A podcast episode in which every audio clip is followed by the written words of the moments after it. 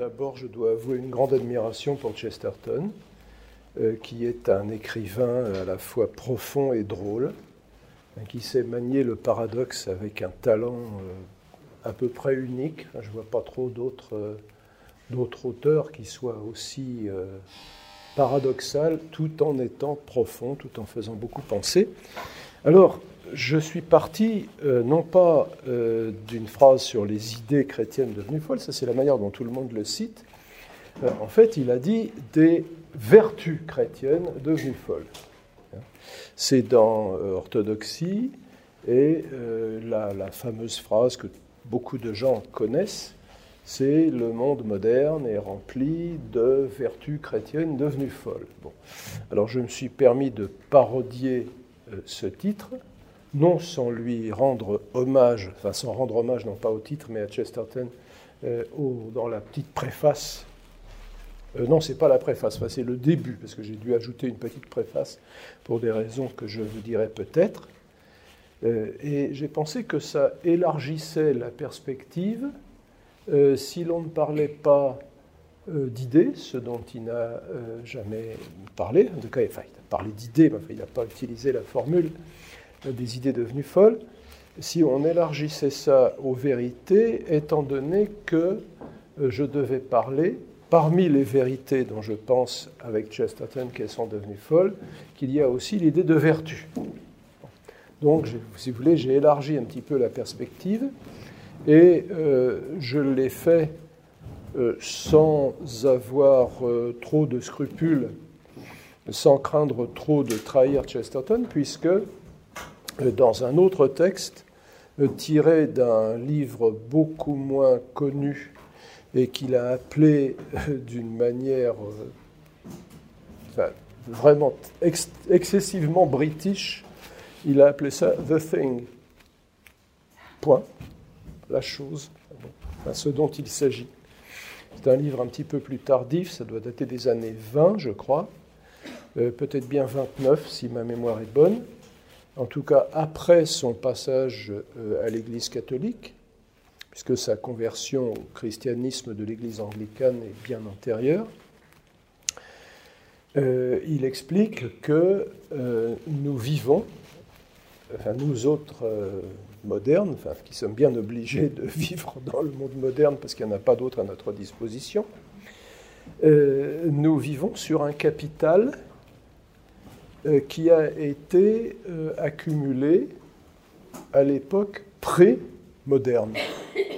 D'ailleurs, je peux me permettre, avec votre permission, bien entendu, euh, de lire ce petit texte qui est très, très beau. Hein. Le monde moderne ainsi que les mouvements modernes vit sur son capital catholique.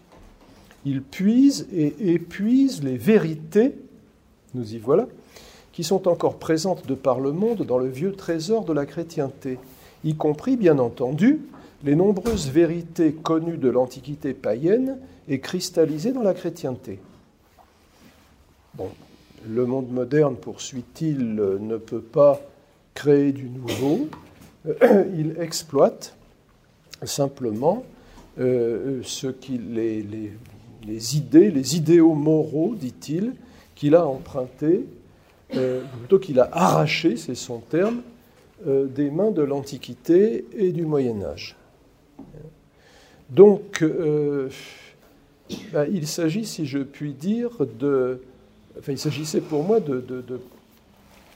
d'approfondir une idée, alors qui n'est pas de moi, il y a peu d'idées qui soient vraiment de moi d'ailleurs, une idée qui se trouve déjà euh, chez Peggy, pour ne parler que des gens les plus connus, euh, ça se trouve également chez Lord Balfour, le, Balfour de la déclaration Balfour, qui était aussi philosophe à ses heures.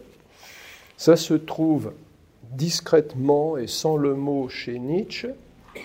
Et puis, euh, bon, bah, bien entendu, chez Chesterton, c'est l'idée d'un certain parasitisme du monde moderne. Hein. Le parasite est, ce, comme son nom l'indique, ce qui vit, non pas le parasite à la radio, mais, au sens originel, c'est celui qui, s'assied à côté de vous pour se nourrir, celui qui s'invite euh, à un banquet euh, où personne ne l'a convié, et donc celui qui mange ce que vous avez euh, préparé pour vous, qui se nourrit de votre propre substance et qui risque donc, si sa, comment dire, si sa présence se prolonge, qui risque de vous priver de votre propre nourriture, hein, comme le fait le gui sur le chêne.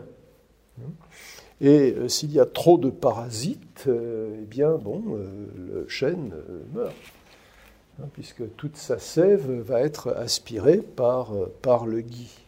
Bon, alors je crois qu'on Peggy a dit, ça à deux reprises. Il a dit une fois que le monde moderne était essentiellement parasitique. Le parasitisme, c'est le mode d'être du monde moderne, c'est-à-dire prendre des idéaux pré-modernes, en particulier des idéaux chrétiens, mais pas uniquement, même des idéaux empruntés à ce que le paganisme a de plus noble, et euh, il les utilise, mais sans les renouveler, sans être capable d'inventer euh, de lui-même quelque chose de nouveau.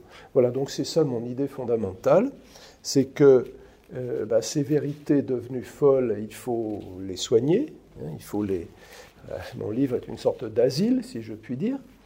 Il faut les restituer à leur contexte originel, qui est un contexte pré-moderne, antique et médiéval, de manière à ce que ces idées, ces vérités, puissent à nouveau fleurir, puissent à nouveau produire bon, bah, ce qu'elles peuvent nous donner. Voilà, c'est l'idée fondamentale. Alors, nous allons parler de, ces vérités euh, qui sont devenues folles, mhm. mais avant cela, peut-être, vous avez parlé à plusieurs reprises à l'instant du monde moderne. Or, c'est une notion, euh, certes très importante, mais parfois un petit peu vague, qui est employée euh, de, bien des manières. Comment est-ce que vous définissez le monde moderne Qu'entendez-vous par là ou euh, ce que vous appelez euh, dans votre livre le projet moderne? Voilà, je vous remercie. Euh, dans, ce livre-là, voulez-vous dire ou dans... D'accord. Non, parce qu'il se trouve que j'ai écrit un, alors un énorme bouquin plus, plus sérieux, si je puis dire, peut-être aussi plus embêtant, enfin bon, mais ça c'est au lecteur d'en juger, qui s'appelle Le règne de l'homme. On s'est paru il y a deux ans, je crois en 2018, euh, ils n'ont bêtement pas mis euh, ce que l'on met d'habitude, vous savez, du même auteur. Alors je me souviens plus trop. Euh, il me semble bien, oui, que ça devait être en 2018. alors là, je distingue l'époque moderne. 2015, je crois. 2015 Oh là là, bon, bah, ça, ça, fait déjà longtemps, voilà. Bien, bien, bien, bien, bien. Bon, bah voilà, ça ne me rajeunit pas.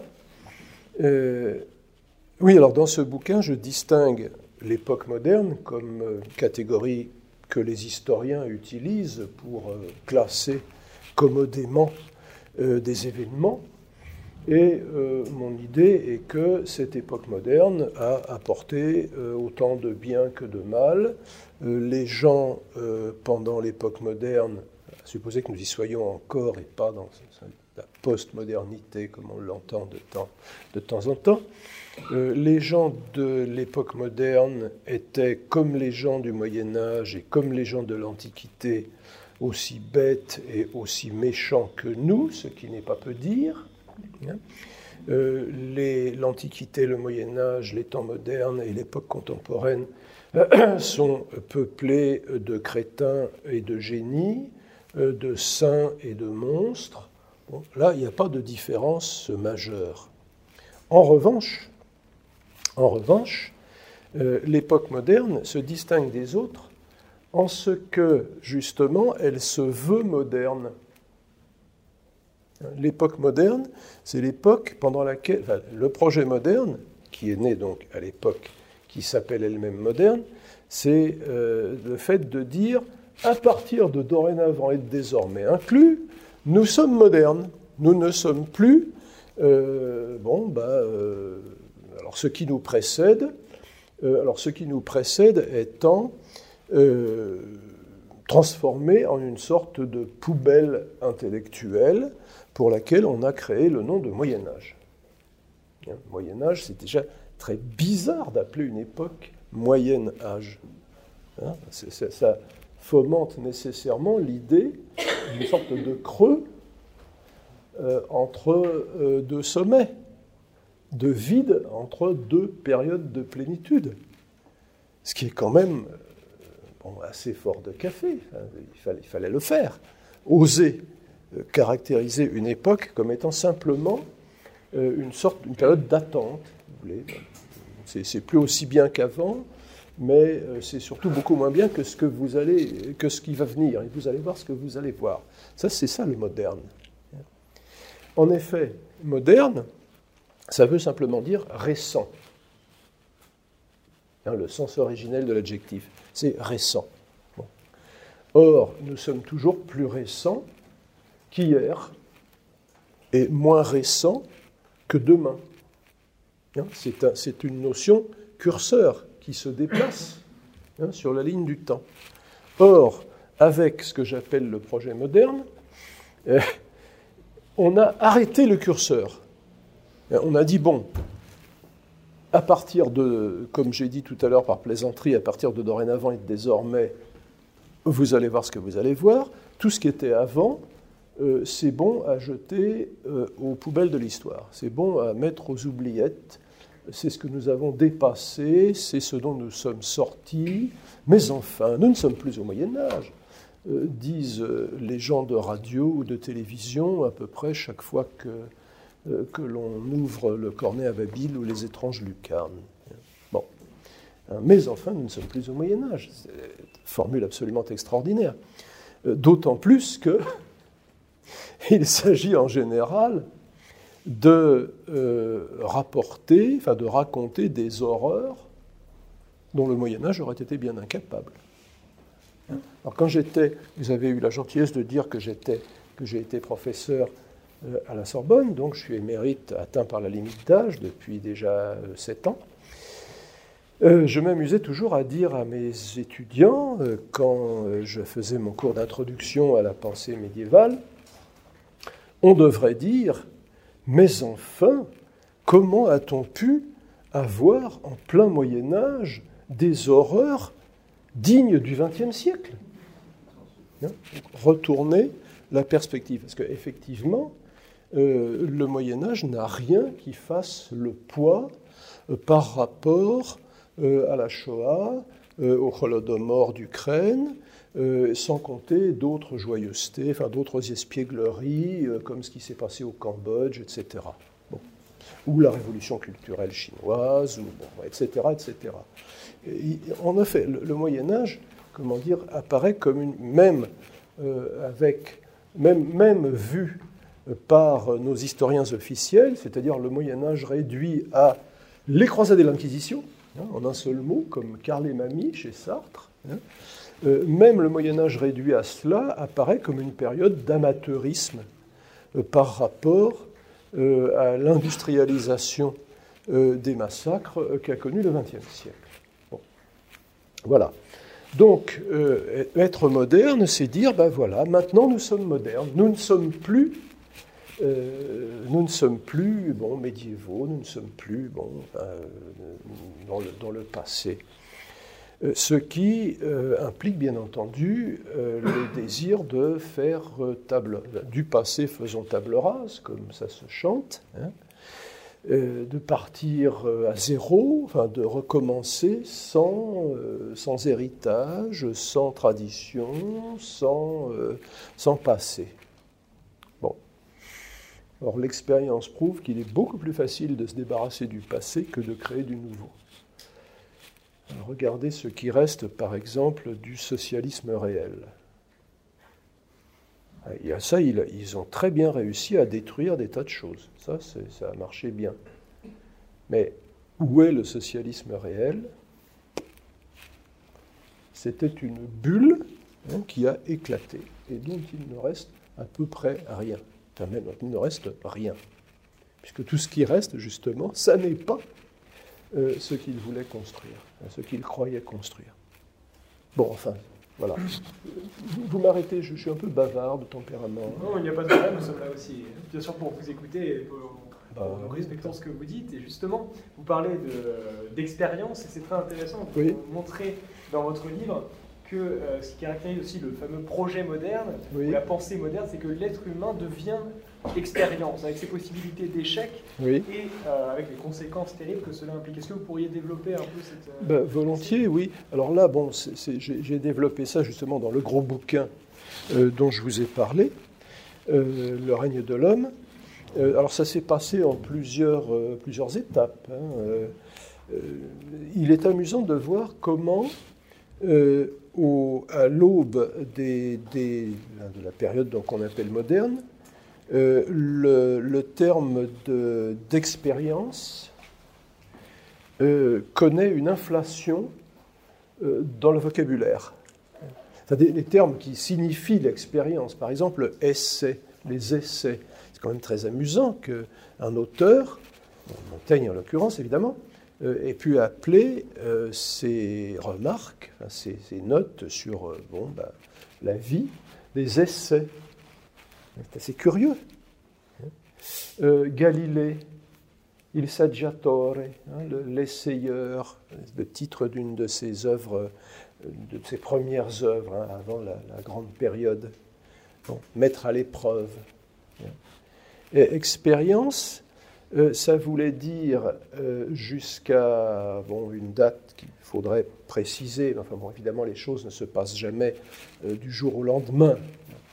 Euh, expérience, ça voulait dire euh, le trésor accumulé euh, par une longue vie. Hein, le vieillard était censé avoir plus d'expérience que le jeune homme, évidemment, puisque il a eu plus de temps pour se frotter à la réalité. Et puis, expérience, à un certain moment, devient expérimentation, on fait une expérience. On essaye pour voir si ça marche. C'est ça maintenant le sens de l'expérience.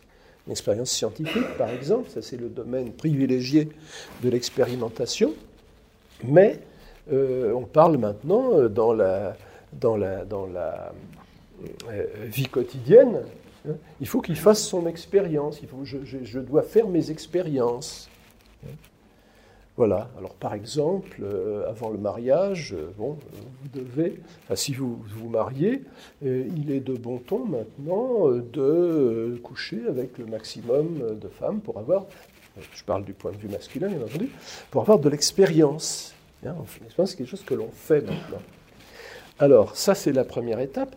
Et il y a une deuxième étape qui consiste à se demander, ben, finalement, cette expérience-là, qui l'a fait? Est-ce que c'est bien nous?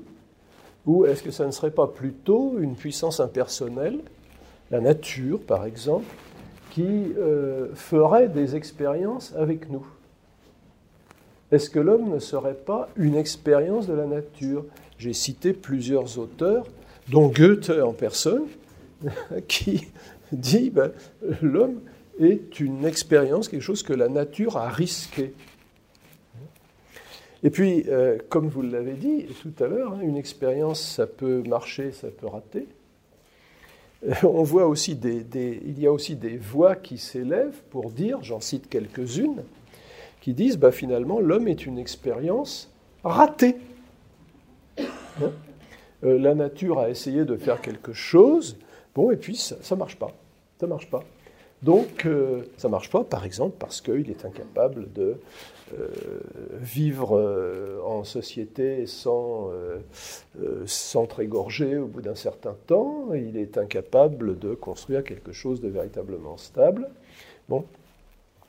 Alors on va dire, ben voilà, l'homme est un essai de la nature, mais un essai raté, en attendant peut-être de faire mieux.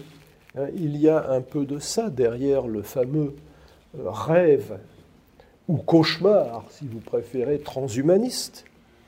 Hein, l'homme tel qu'il est maintenant, euh, c'est pas ça. Donc il faut euh, remettre l'ouvrage sur le métier et puis fabriquer alors, euh, toutes les merveilles que l'on nous fait miroiter. C'est amusant cette histoire d'expérience. Hein. C'est c'est une chose que j'aime bien, excusez-moi, c'est une chose que j'aime bien faire d'une manière générale, c'est prendre un mot et voir que derrière l'identité des mots, c'est le même mot expérience, il y a des représentations tout à fait différentes, voire contraires. Allez-y, il faut m'arrêter. Hein, outre l'expérience.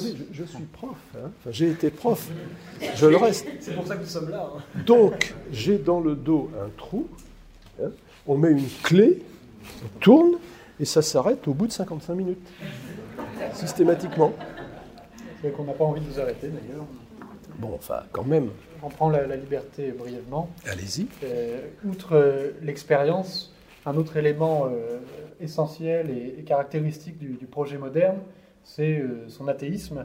Mhm. Et à une époque, on pourrait le croire triomphant, puisque en Occident, du moins, euh, la foi a quand même grandement décliné depuis de nombreuses décennies déjà.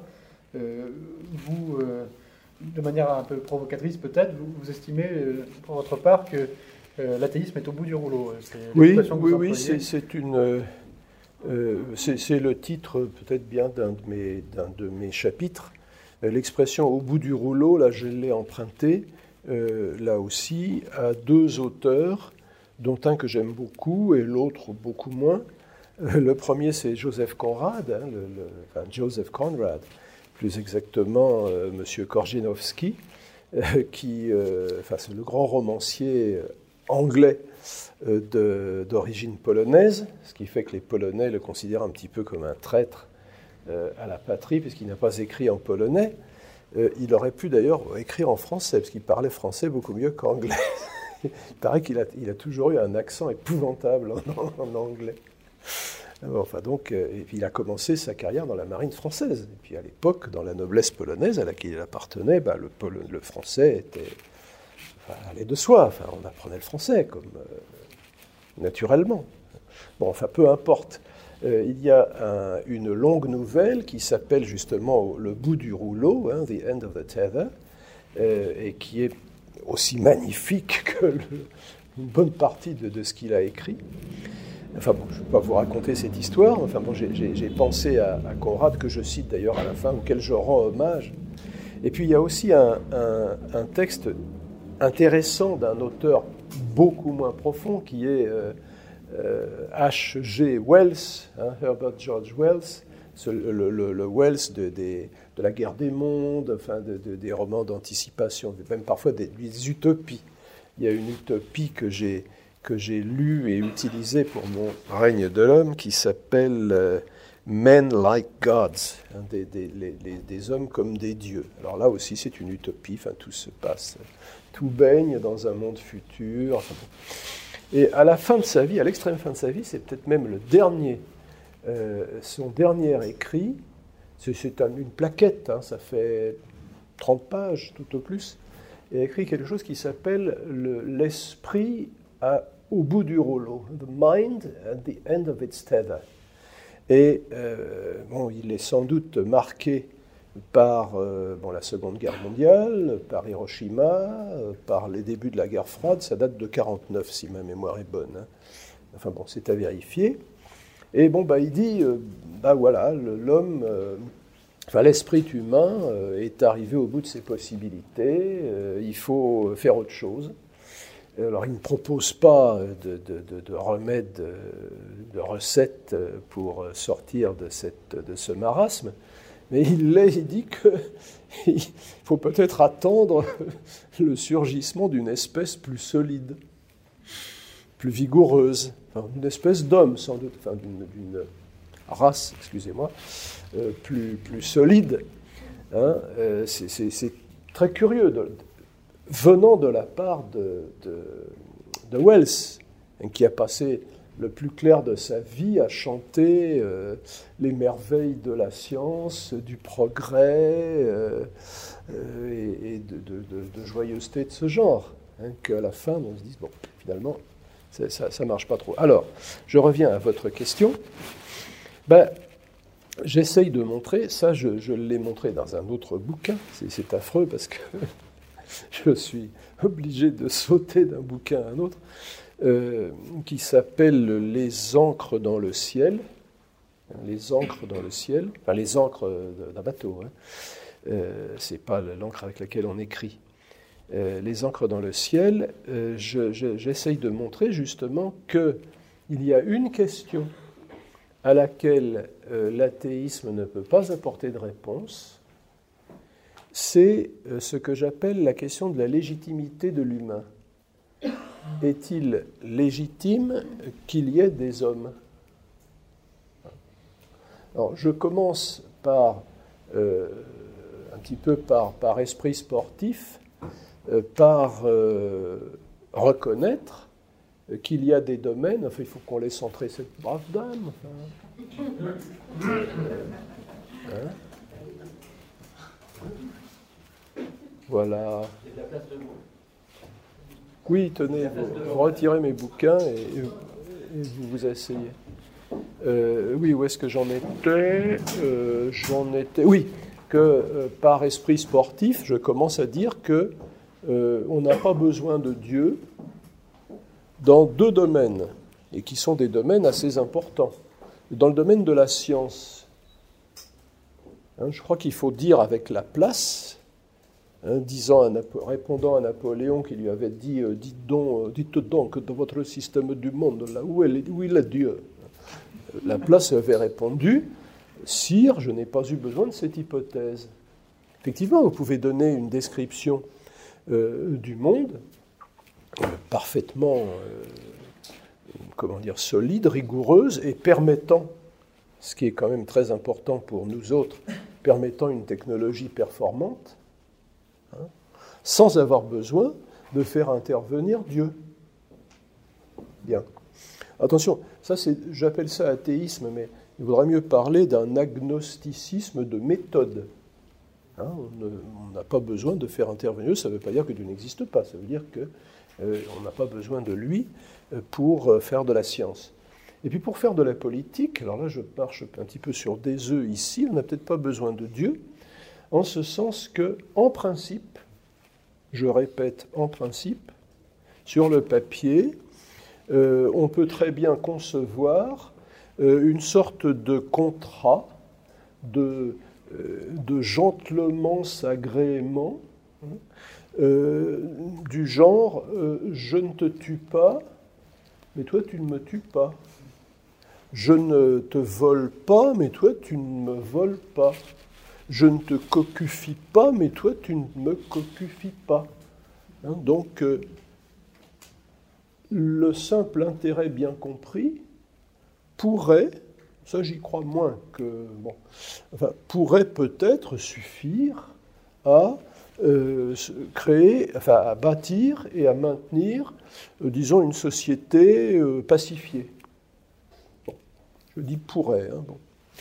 Alors il y a une chose en revanche euh, que, une, fois que j'ai euh, rendu hommage à cet agnosticisme de méthode, euh, je dis, il y a un point sur lequel même cet agnosticisme, sous sa forme molle, sous sa forme soft, comme on dit maintenant, ne peut pas suffire, c'est nous expliquer pourquoi il est bien que l'humanité continue à exister.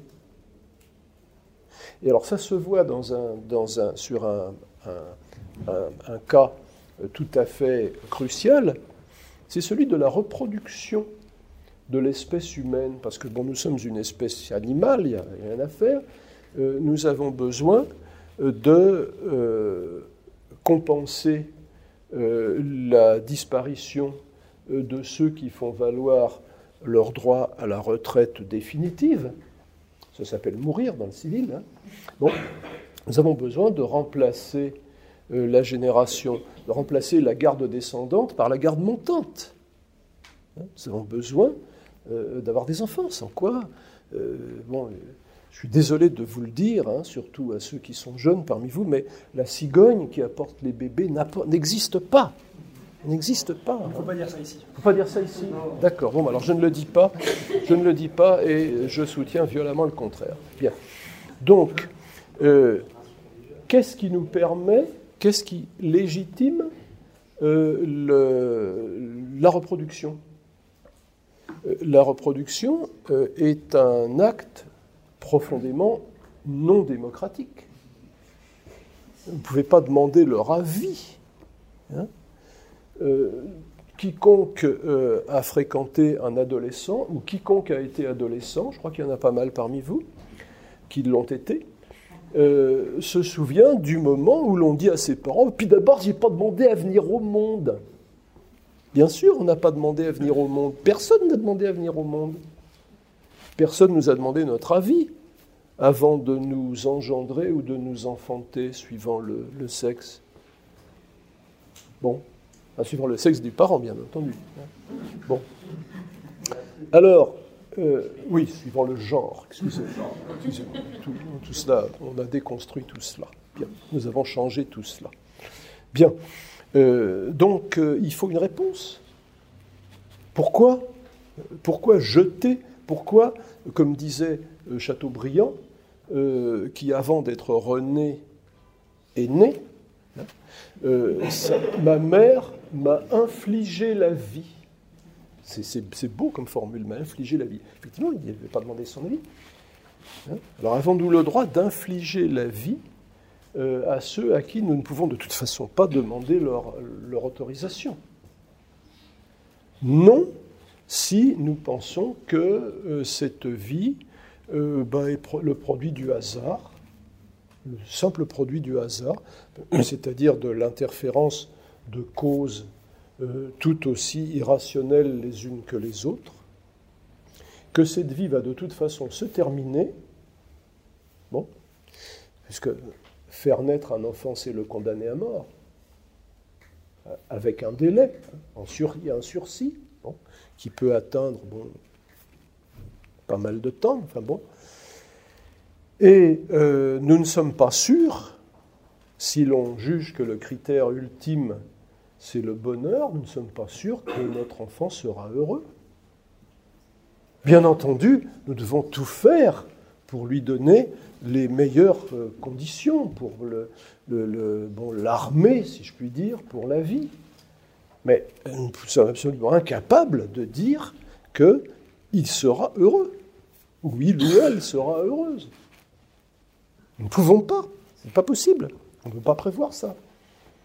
Alors si l'on ne euh, maintient pas euh, l'idée euh, d'un Dieu bienveillant, hein, qui bon, bah, a lancé dans l'existence non seulement nous, mais tous nos ancêtres jusqu'au Big Bang, hein, si l'on va à reculons, si l'on ne pense pas que c'est un Dieu bienveillant qui a lancé tout cela dans l'être et qui continue à le maintenir, euh, si l'on ne croit pas que notre vie, que la vie de ceux que nous mettons au monde ne finira pas, alors un athée qui a des enfants est un criminel, selon ses propres, euh, selon ses propres critères.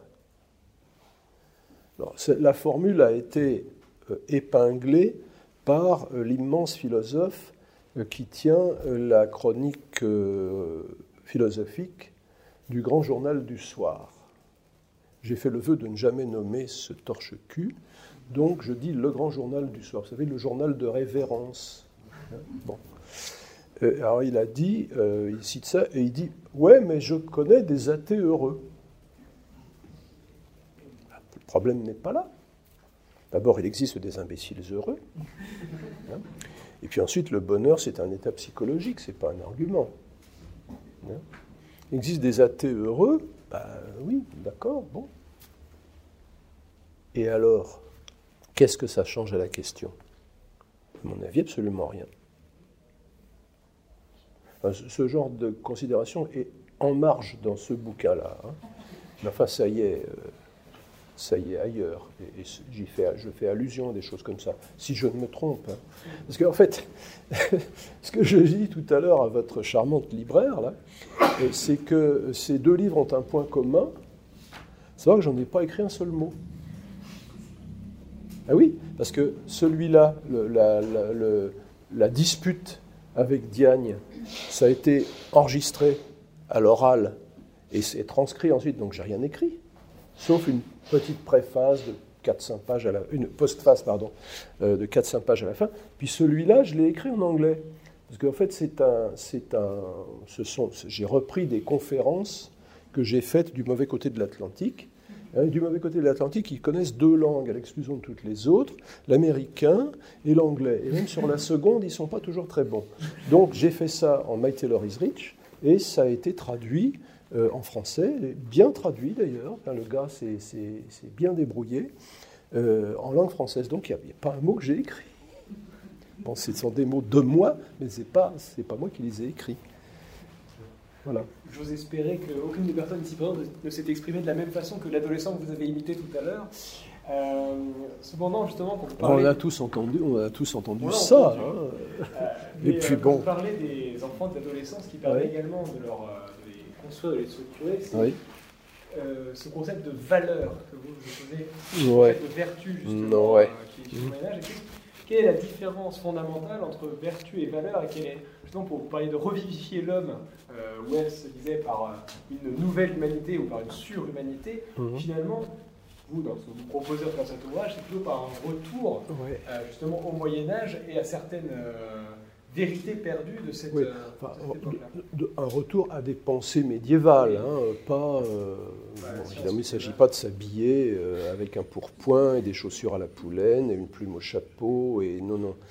Enfin, là, c'était déjà le fait d'une certaine classe. Hein, non, ce, ce, que je veux, si vous voulez, j'aime pas le terme de valeur. Je n'aime pas qu'on parle des valeurs et j'ai un petit peu tendance, lorsque j'entends quelqu'un dire euh, nous avons des valeurs, ce sont nos valeurs, il faut défendre nos valeurs, j'ai un peu tendance à sortir mon revolver. Un revolver conceptuel, évidemment, hein, pas, c'est pas euh, des balles qui font des trous. pour la raison suivante, et, ce qui m'agace un petit peu, c'est justement que ce, comment dire, le parler valeur, le l'habitude de, parler des valeurs, c'est surtout du côté droit de l'échiquier politique. C'est amusant. Enfin, c'est passé à gauche maintenant, hein, où il y a des valeurs républicaines, il y a des valeurs, de, des valeurs socialistes. bon, qui n'a pas ces valeurs maintenant? Bon. Euh, ce que je n'aime pas, c'est que alors c'est assez curieux, par exemple, que des chrétiens utilisent ce terme, étant donné que le philosophe qui a donné ces lettres, de noblesse à la notion de valeur, c'est Nietzsche, qui n'était pas vraiment un, ami du christianisme. Hein, c'est quand même l'auteur de l'Antéchrist. Bon. Alors bien sûr, il y a eu Max Scheler qui a un petit peu corrigé le tir, enfin qui l'a même sérieusement corrigé, mais euh, l'ennui de la notion de valeur, c'est que elle euh, son emploi euh, fomente, qu'on le veuille ou non, hein, enfin, que ceux qui l'utilisent euh, le veuillent ou non, et en général ils ne le veulent pas, ça fomente un certain subjectivisme. Parce que la valeur, c'est ce que je donne aux choses. Hein? j'estime, comme on dit, j'estime une chose. Hein, je lui donne de la valeur je considère qu'elle a pour moi de la valeur, qu'elle vaut. Et alors moi, je, propose de remplacer tout simplement, c'est une, petite expérience de, pensée assez simple. Chaque fois que vous avez envie, envie de dire valeur, dites bien, des biens. Hein? Il y a des choses qui sont bonnes. Hein? C'est pas moi qui fais que ce que je mange, par exemple, est bon. J'aime manger ça parce que c'est bon. Et c'est pas parce que je l'aime manger que je le rends bon. Alors quand on dit valeur, euh, d'une certaine manière, on se, prend un peu les pieds dans le tapis. Parce qu'on veut dire, ce que l'on veut dire, c'est il y a des choses qui sont bonnes en soi, mais du fait qu'on les appelle des valeurs, eh bien, on les introduit dans une optique qui n'est plus celle de ce qui est bon en soi, mais de ce à quoi on donne de la valeur. Euh, il y a euh, une phrase de Nietzsche, justement, euh, qui exprime très bien, sans qu'il l'ait voulu sans doute, la, la manière dont la notion de valeur s'auto-détruit c'est dans le Zarathustra. Et bon, il y a un jeu de mots. Euh, je suis obligé de dire ça en allemand parce que le jeu de mots disparaît en français. Hein. Schätzen selber ist aller geschätzten Dinge Schatz und Kleinod. Schätzen, le valoriser, et euh, de toutes les choses qui sont valorisées, le trésor. C'est là qu'est le jeu de mots. Un trésor, ça se dit Schatz. Et valoriser, c'est schätzen, donc estimer. Alors valoriser, bon, comme je vous dis, je ne sais pas trop comment les, traducteurs se sont, débrouillés. Alors qu'est-ce que ça veut dire? Ben, Ça veut dire que il y a une chose qui a plus de valeur que la valeur elle-même, c'est le fait de donner valeur.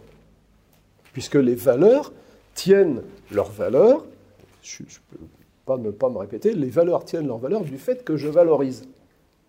Ce qui veut dire que le sujet qui valorise est plus fort que ce, à quoi il donne valeur. Et donc, que cette valeur qu'il donne aux choses, il peut la leur retirer pour la donner à une autre. Donc, euh, la notion de valeur s'auto-détruit, puisque valoriser, c'est en même temps dévaloriser. Parce que si c'est moi qui donne valeur, alors je retire à la valeur le fait que c'est moi qui lui donne. Hein, bon, bon. Je ne pense pas que Nietzsche était conscient de cette, euh, de, cette euh, dialectique, pourrait-on dire, autodestructrice de la notion de valeur, mais elle est puissante. Hein. Alors, donc, j'aimerais mieux hein, euh, que l'on. Alors, parle de. le contenu des valeurs, ce que l'on appelle, nous, les valeurs, leur contenu, il est très bien. Il est très bien c'est ce que l'on appelait euh, dans des façons de voir prémodernes, soit des vertus, hein, les, Grecs disaient les vertus, soit dans le style biblique, des commandements de Dieu. Hein? C'est amusant d'ailleurs parce que euh, dans les, Juifs actuellement, euh, appellent volontiers mitzvah, c'est-à-dire commandement, ce qu'on appellerait, nous, une BA, hein, une bonne action, hein, euh, quelque chose de gentil qu'on fait à quelqu'un. c'est une mitzvah, c'est un commandement. Bon, le contenu, le contenu des valeurs, le contenu des commandements, c'est quand même plutôt la même chose. Ne pas tuer, ne pas mentir, ne pas voler, ne pas porter de faux témoignages. tout ça, ça peut s'exprimer très bien dans le vocabulaire du commandement, dans le vocabulaire biblique du commandement, ou dans le vocabulaire philosophique grec, aristotélicien par exemple, des vertus. Alors quand on traduit, ça dans le, langage des valeurs, d'une certaine manière, rien ne se passe. Hein. Euh, il n'y a pas 36 manières d'aider une vieille dame à traverser la rue. Hein. que vous euh, fassiez ça par vertu ou pour obéir à un commandement, bon, bah, vous la faites traverser. Ou que vous la, fassiez traverser euh, pour, comment dire, euh, obéir, ou je sais pas quoi, ou se conformer à une valeur, c'est encore le, même comportement. Mais, à partir du moment où vous parlez de valeur, vous allez subjectiver tout ça. Subjectiviser, pardon, subjectiviser tout ça. Vous allez dire finalement, bah, c'est moi qui décide que c'est bien. Hein, et ce n'est pas bien en soi. Hein, le bien n'est plus quelque chose qui brille euh, comme euh, la lumière, mais c'est quelque chose qui bon, ben, reçoit son statut de, reçoit sa bonté. Hein, le mot est un peu difficile, enfin, qui reçoit le fait d'être bien de moi. Alors, la vertu, euh, on l'a compris, fait partie de, ces vérités euh, devenues folles. Tout à fait. Une autre vérité, une autre idée, une autre vertu, enfin, un autre principe mhm. que l'on retrouve. Principe, c'est bien. Voilà. Pas, pas, une valeur, en tout cas, ah, que l'on trouvait dans la, dans la, philosophie médiévale notamment, mhm. et qui, selon vous, serait très utile aujourd'hui, très pertinente pour penser notre époque. C'est celle de création. Est-ce que vous pouvez nous, nous en dire quelques mots? Bah écoutez, euh, c'est un mot dangereux parce que euh, on le confond la, le plus souvent, excusez-moi, on le confond, souvent, euh, avec la fabrication, le fait de fabriquer quelque chose. Vous dites d'un artiste, c'est un grand créateur. Il n'a rien créé. Il a simplement mis des couleurs euh, dans un rapport harmonieux euh, les unes avec les autres, ou des sons, si c'est un compositeur, ou euh, des, des espaces, si c'est un, des volumes, si c'est un sculpteur. Bon. Mais il n'y a pas de création là derrière. Il y a même des coiffeurs qui sont des créateurs. Bon. Et qu'est-ce qu'ils font? Ben, Ils mettent en ordre des chevelures. Création, ça veut dire faire sortir du néant. Et ça, nous en sommes bien incapables. Hein, une création qui ne serait pas, comme dit le terme technique, ex nihilo, c'est-à-dire à partir de rien, bon, c'est plus une création. Bon, il faut déjà avoir ça. Ensuite, euh, on la confond à ces, ça c'est le, défaut de, des gens que l'on appelle créationnistes Hein, je pense à certains fondamentalistes américains euh, qui euh, comment dire, se servent de l'idée de création pour expliquer simplement bah, la, venue à l'être euh, de l'univers tel que nous le connaissons, tel que la science nous le, nous le révèle de plus en plus immense, de plus en plus ancien. Ben, on utilise comme ça Dieu pour euh, expliquer euh, la venue à l'être des choses, et en particulier euh, la venue à l'être des, êtres vivants. L'abbé Lemaître, hein, celui qui a, ce, ce, prêtre et physicien et astrophysicien belge de l'université de Louvain, qui a été l'un des premiers en tout cas, le premier peut-être, à euh, proposer euh, l'idée d'un univers en expansion à partir de ce qu'il appelait l'atome primitif. Bon, c'est le modèle standard actuellement, hein, que celui ce qu'on appelle le Big Bang. Hein, mais euh, cette expression, vous le savez peut-être, a été inventée par un adversaire de cette théorie, pour la ridiculiser. Il s'agissait de Fred Hoyle, hein, ce, astrophysicien britannique de l'université de Cambridge, euh, qui, euh, dans une émission télévisée, a dit Bah ouais, il y a des gens qui pensent qu'il y a eu un grand boom initial, et puis bon, tout voilà. L'expression était finalement, enfin, c'est un peu retourné contre lui, elle était prise dans un sens positif. Maintenant, tout le monde parle du Big Bang. Bon. Alors, est-ce qu'on a besoin de Dieu pour, euh, pour ça? Pie XII aurait bien aimé, euh, Pie XII qui n'était pas astrophysicien, c'était un juriste de formation, euh, Pie XII aurait bien voulu que cette théorie de l'atome primitif soit une manière d'approcher l'idée de création. Et l'abbé Lemaître a lui dire, mais non, votre sainteté, du calme, ça c'est une théorie scientifique, ça n'a rien à voir avec la notion théologique de création. Notion théologique de création qui veut dire que le monde tel qu'il est actuellement, et pas seulement tel qu'il a été ou tel qu'il est né, dépend de la volonté et de la, de la volonté bienveillante et de la sagesse de Dieu. C'est une dépendance, ce n'est pas une fabrication.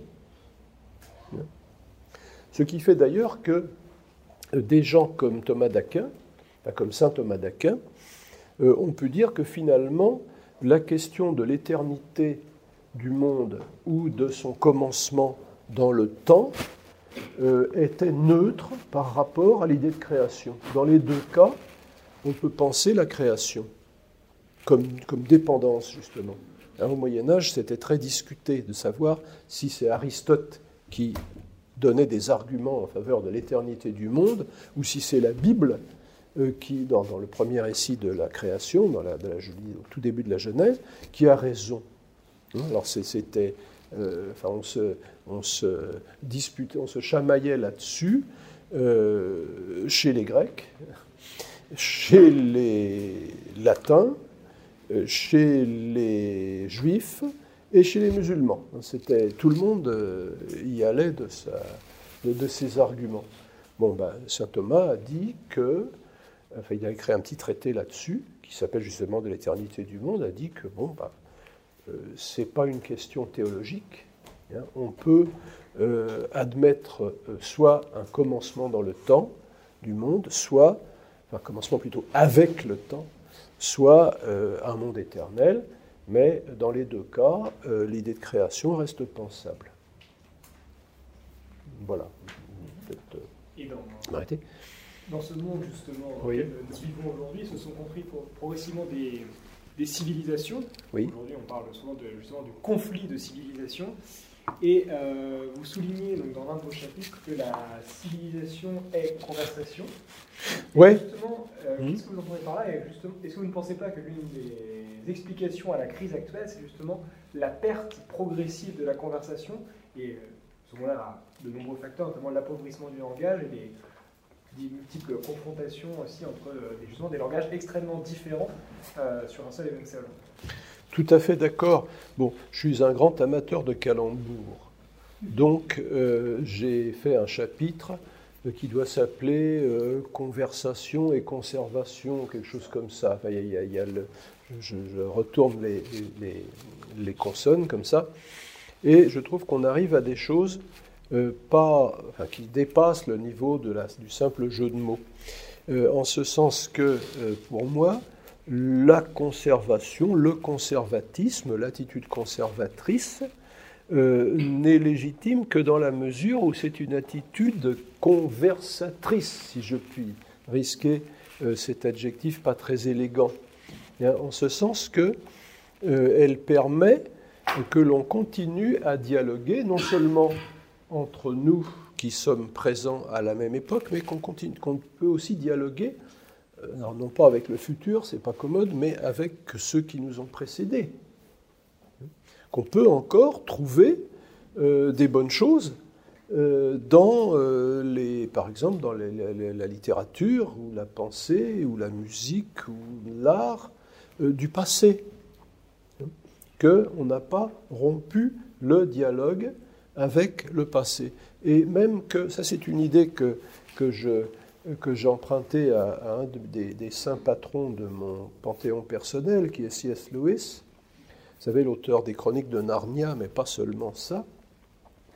Euh, il dit que euh, les, comment dire, les sagesses euh, des âges qui nous ont précédés peuvent nous aider à corriger ce que notre propre point de vue actuel a d'unilatéral. Évidemment, nous voyons les choses à partir de, notre point de vue, à travers nos lunettes, si je puis dire, si je puis utiliser cette image. Eh bien, euh, il peut être intéressant de voir qu'il euh, y a des choses qui ont été vues auparavant mieux que nous ne les voyons et euh, dont nous pourrions prendre de la graine. Hein, chaque époque a ses forces, chaque époque a ses faiblesses. Alors le problème, c'est que nos faiblesses, nous les voyons beaucoup moins que euh, celles des autres. Hein, ça, c'est la vieille fable de la besace. Hein. on a devant, devant soi les défauts des autres et puis derrière soi ses propres défauts. Ben, c'est un petit peu la même chose pour euh, euh, au-delà de, l'individu. Bon, on, sait très bien qu'on voit pas, on voit mal ce qui, là où le bas nous blesse, nous. on voit très bien euh, les défauts des autres.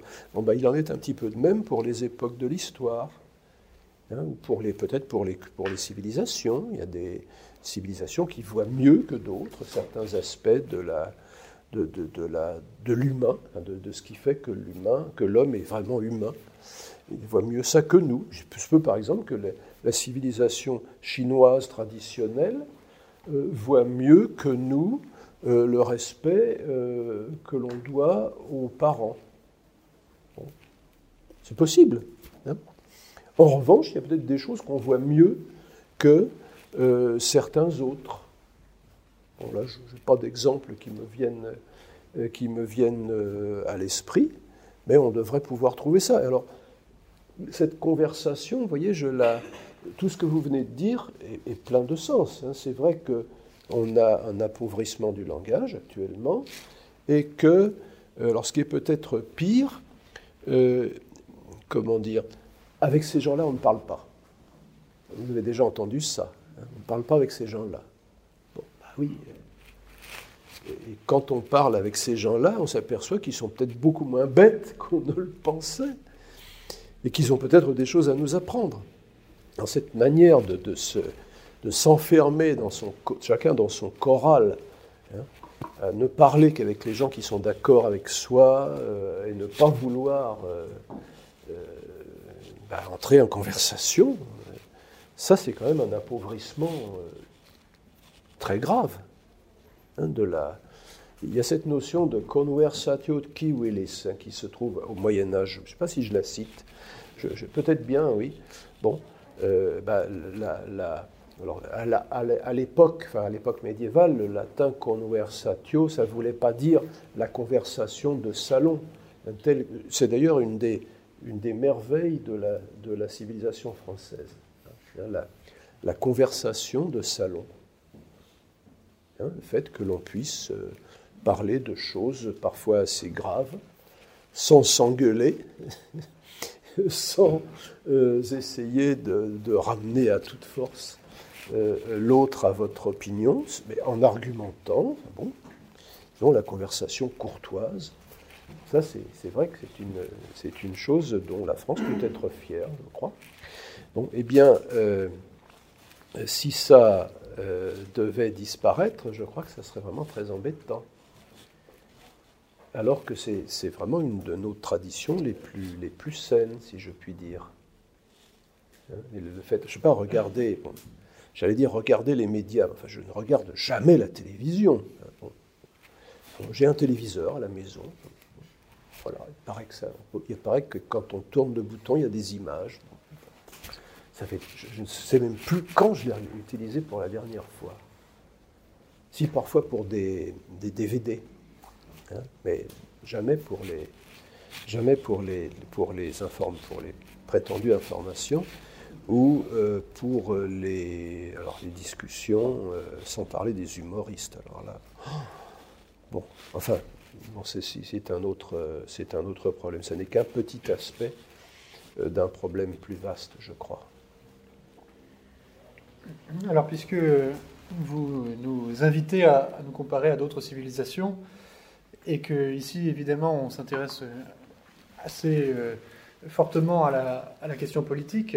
Mhm. Euh, est-ce que le fait de renouer, comme vous nous y encouragez avec la sagesse médiévale, implique au moins partiellement de renouer également avec les institutions du Moyen Âge, même si elles ont beaucoup varié d'ailleurs, mais en tout cas avec les, ça, c'est la, que la politique est la question à la, qui, la question qui tue que vous me, que vous me posâtes.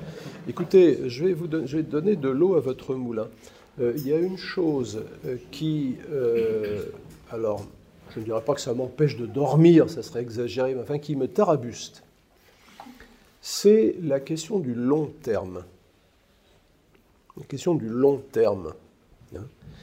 Euh, alors, bon, il y a un argument en faveur des anciens régimes, hein, euh, qui est que euh, le, roi ou la reine, hein, suivant, suivant qu'il y a loi salique ou pas, était obligé de tenir compte du long terme.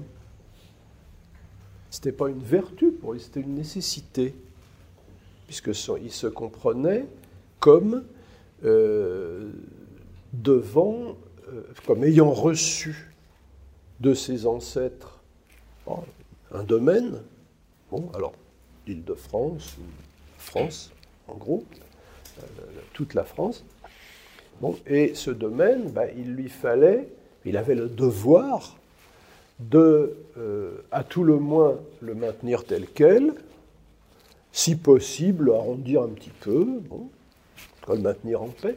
Et il avait le devoir de faire ça euh, pendant toute la durée de son règne.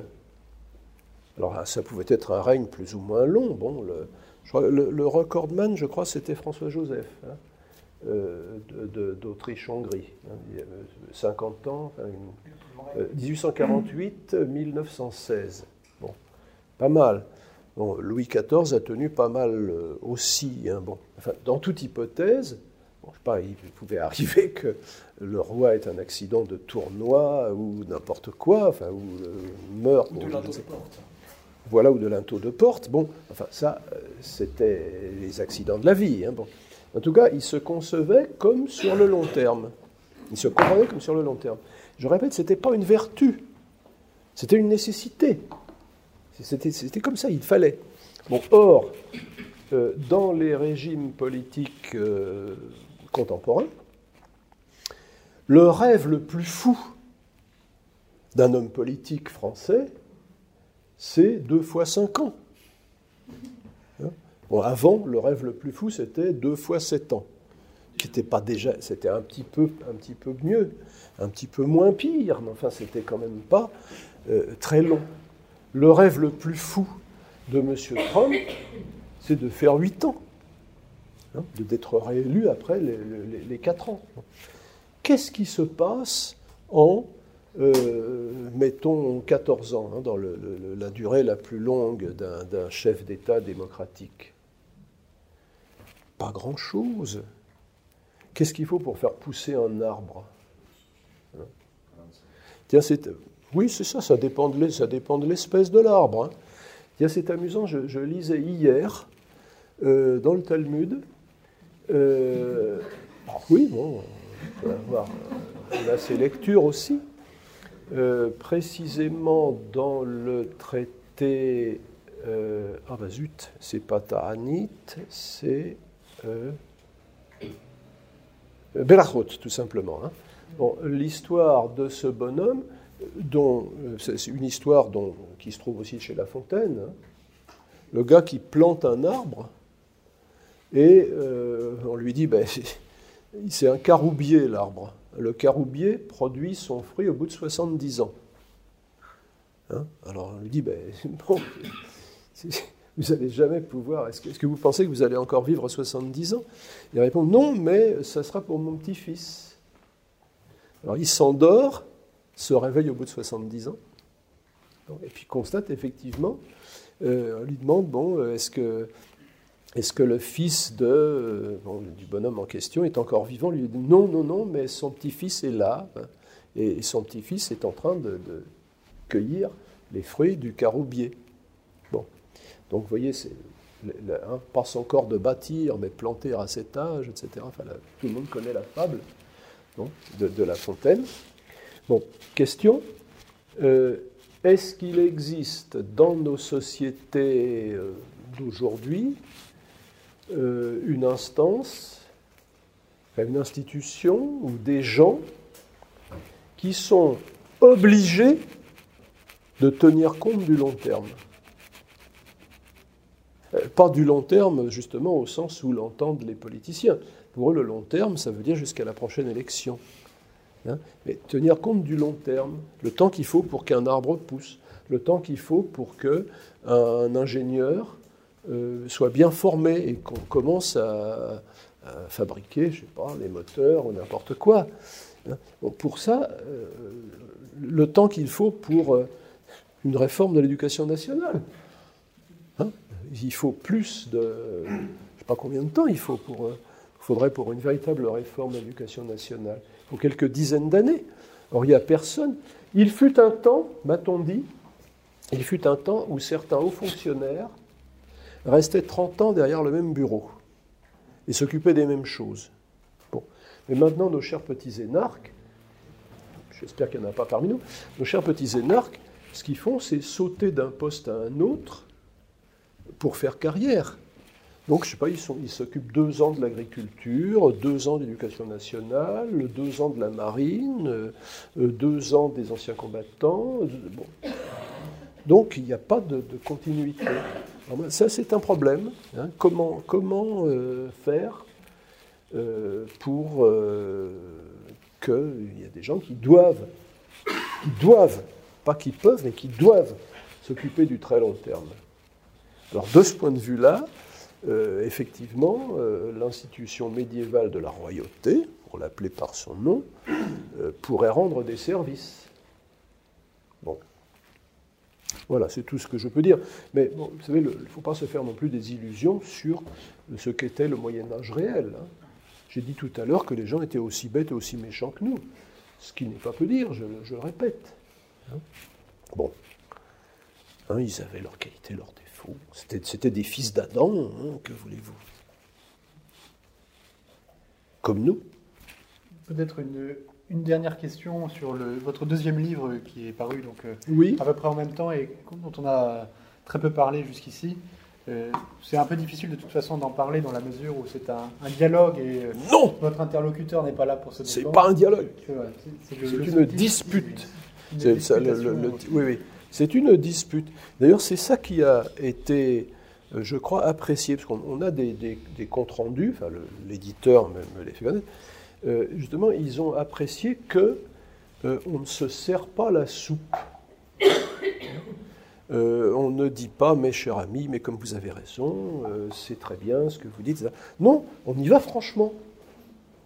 Bon, mon adversaire euh, bon, qui, est quelqu'un de tout à fait, tout à fait estimable, bon, bah, euh, disait les choses. moi, je les disais aussi. Hein. Euh, alors, il y a un troisième larron, si je puis dire, dont le nom n'apparaît pas sur la couverture, c'est Michel Elchaninov, qui est le rédacteur en chef de, cette, de ce périodique mensuel, je ne sais plus, je sais plus quoi, ou bimensuel, je sais euh, qui s'appelle le Philosophie Magazine. Hein. c'est un peu de la philosophie populaire, enfin, d'assez bonne qualité, je dois bien, je dois bien avouer. Bon, Michel Elchaninov, donc, nous a, nous a réunis chez lui pendant trois ou quatre longs après-midi, et c'est lui qui posait les questions. Il a posé un certain nombre de questions, bon, chacun répondait euh, suivant, son, suivant ce qu'il pensait.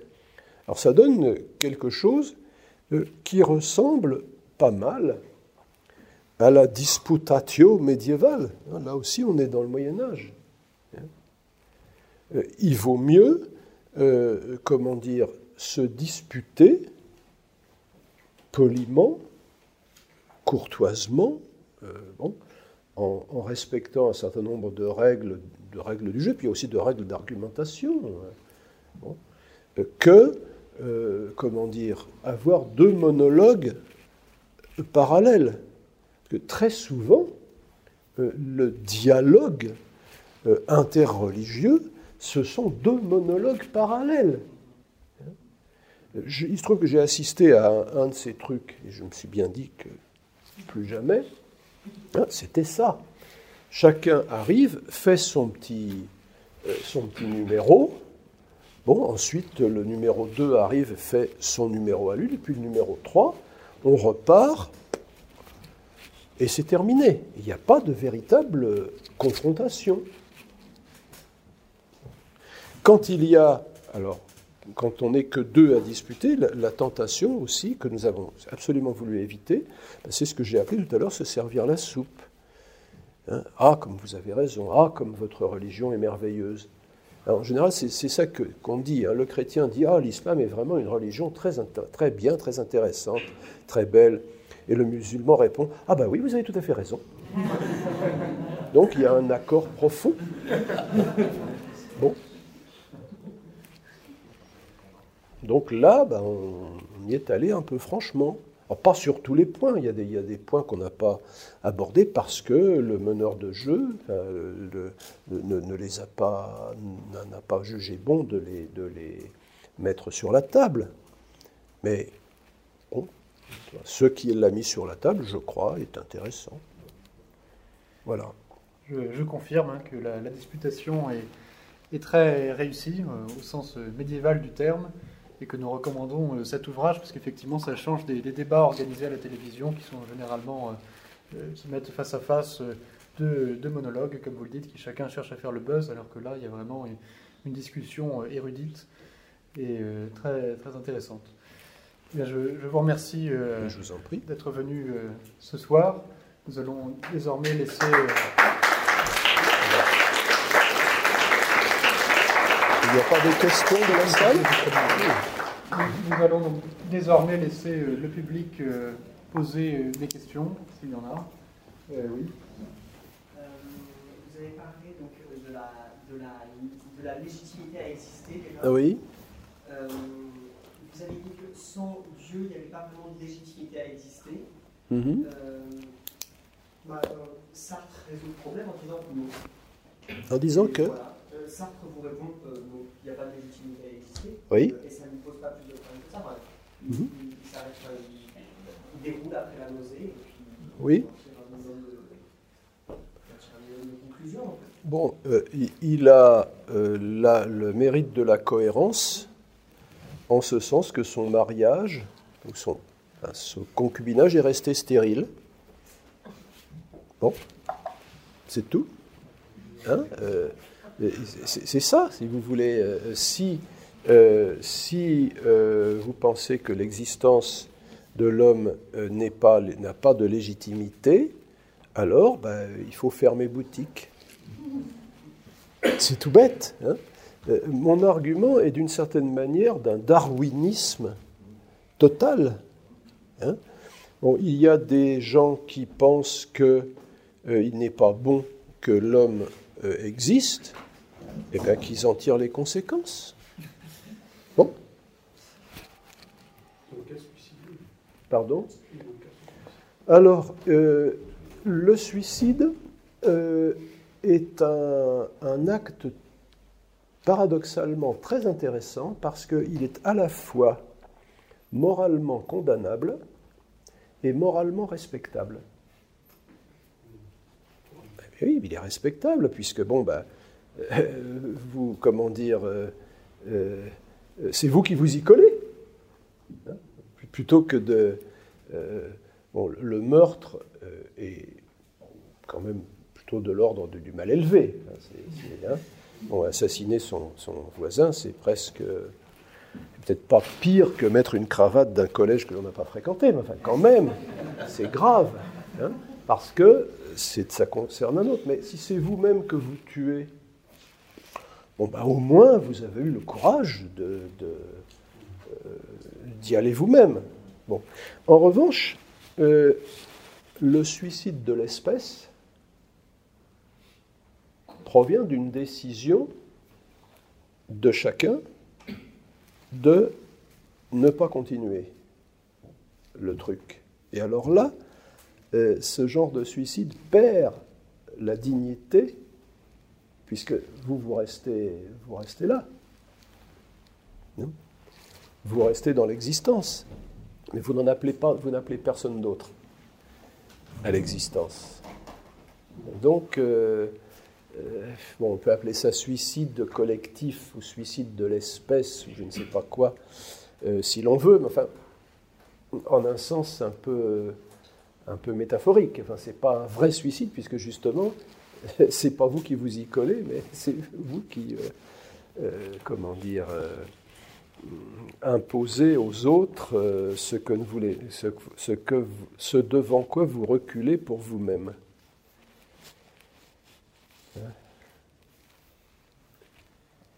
Euh, oui, Pas trop, oui. Euh, vous, euh, dans votre livre, vous abordez les valeurs médiévales. Les valeurs médiévales qui pourraient être remises au bout du jour. Mm -hmm. je n'ai pas lu, je ne crois pas Bon. Donc, mais enfin, c'est ce qui me semblait. et quelles seraient, quelles seraient ces valeurs Qu'est-ce qui pourrait faire que, effectivement, ces, ces, valeurs reviennent et apportent une certaine bah, ce qui pourrait faire qu'elle revienne, ça serait qu'elle ne serait plus des valeurs, mais des vertus, des, des principes.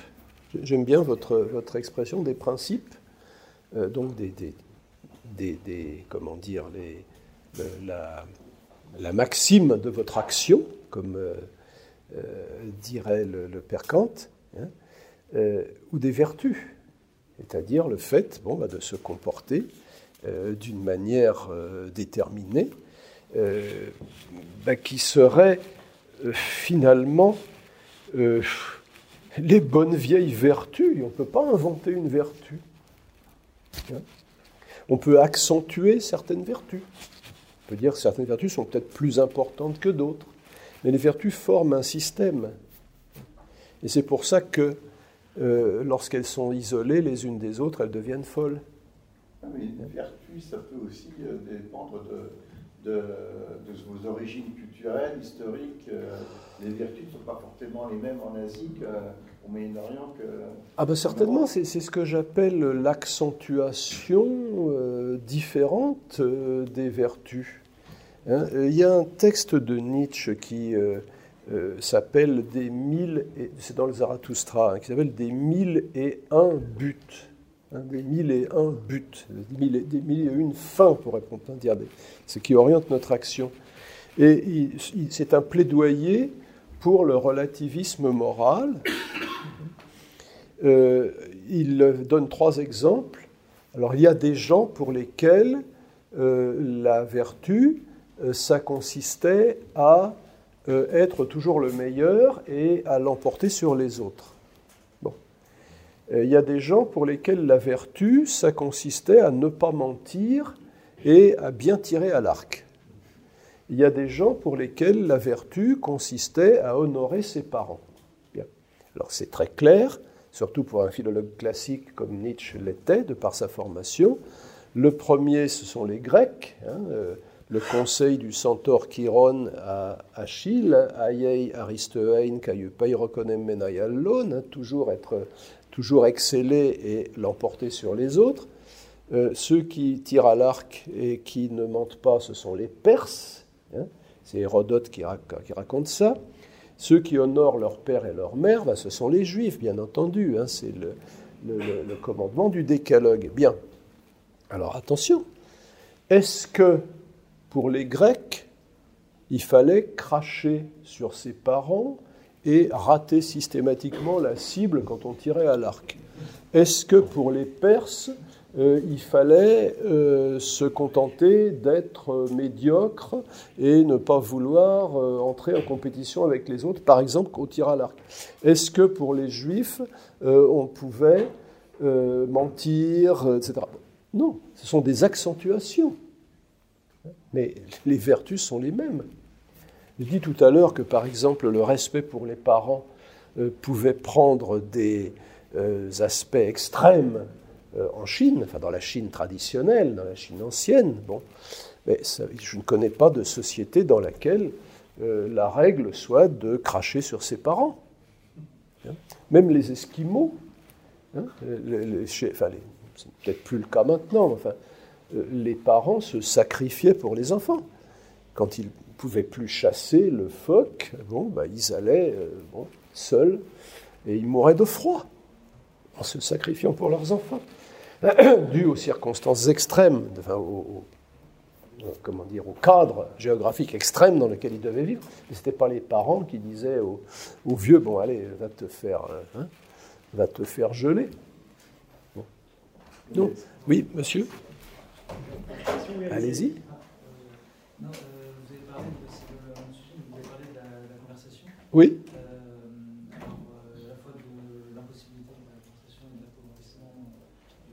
Ça, c'était vous. Et ça me fait penser euh, à ce que remarquait Blois euh, chez les, bourgeois, mhm. euh, c'est-à-dire une sorte d'adultération d'une expression, enfin d'un proverbe, enfin, parler de, la pluie et du beau temps. Mhm. et en somme, Blois faisait rappeler que le, proverbe venait de la parole de Saint Paul dans Philippiens, et conversation nostra in Chailis. Mhm, mhm. Et, que, ça voulait dire, conversation, on atteint non seulement la conversation, mais la vie. Mhm, Donc, que, en la conversation euh, euh, portait aussi un principe spirituel euh, qui sans doute nous, nous, manque. Oui, mais converse, conversation à l'époque. Euh, je me demande bien si ça n'est pas polythéia en grec, derrière, dans le, chez les Philippiens, hein, notre citoyenneté. Hein. bon, je ne suis pas sûr, je ne voudrais pas dire de, bêtises. Euh, mais conversation à l'époque, ça voulait simplement dire euh, manière de se comporter, manière de, de, pas seulement d'être les uns avec les autres, mais une sorte de, de règle de vie que l'on suivait. Et c'est Tiens, je ne sais pas à partir de quand le mot conversation a pris son sens actuel? Je ne le sais pas. Bon, j'ai honte. Euh,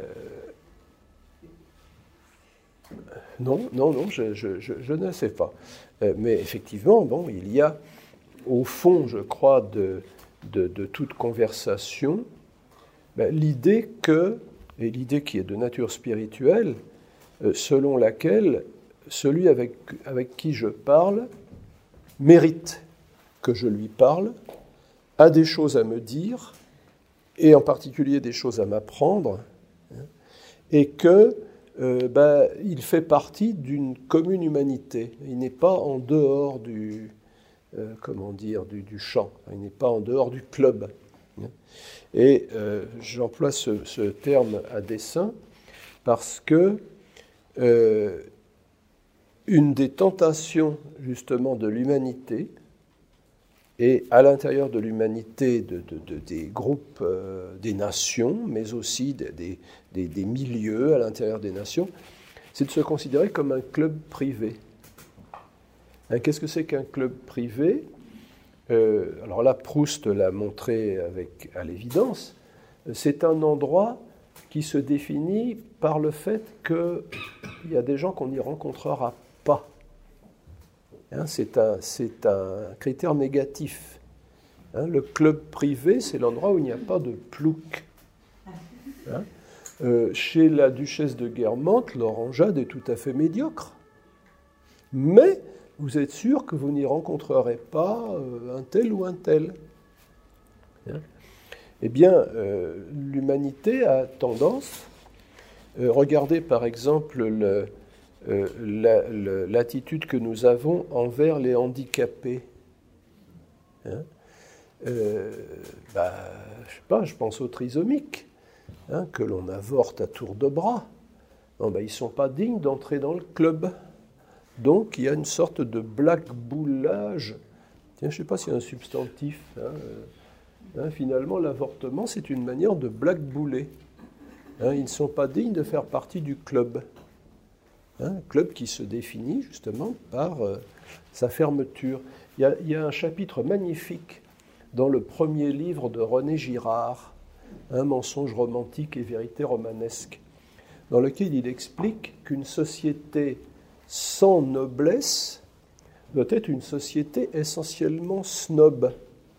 Hein, vous savez que snob, ça veut dire, c'est l'abréviation, enfin S, nob, c'est l'abréviation de sine nobilitate hein, sur les registres des collèges anglais. Bon, alors il y avait, je sais pas, euh, sais pas, euh, euh, John Crowley, Lord Grantham. Bon, et puis à côté, il y avait, je sais pas, Peter Smith, S. Snob.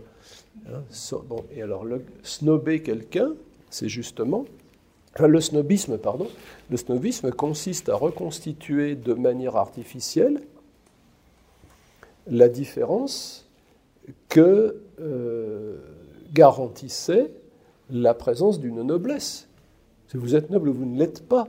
Mais là où l'on érase, euh, pardon, ça c'est un anglicisme, là où l'on, supprime euh, les différences, il faut les reconstituer d'une manière artificielle en créant justement un snobisme.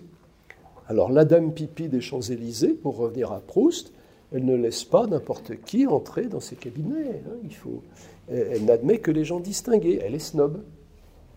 Exactement comme le grandin, mais d'une autre manière. Hein. Bon. Voilà.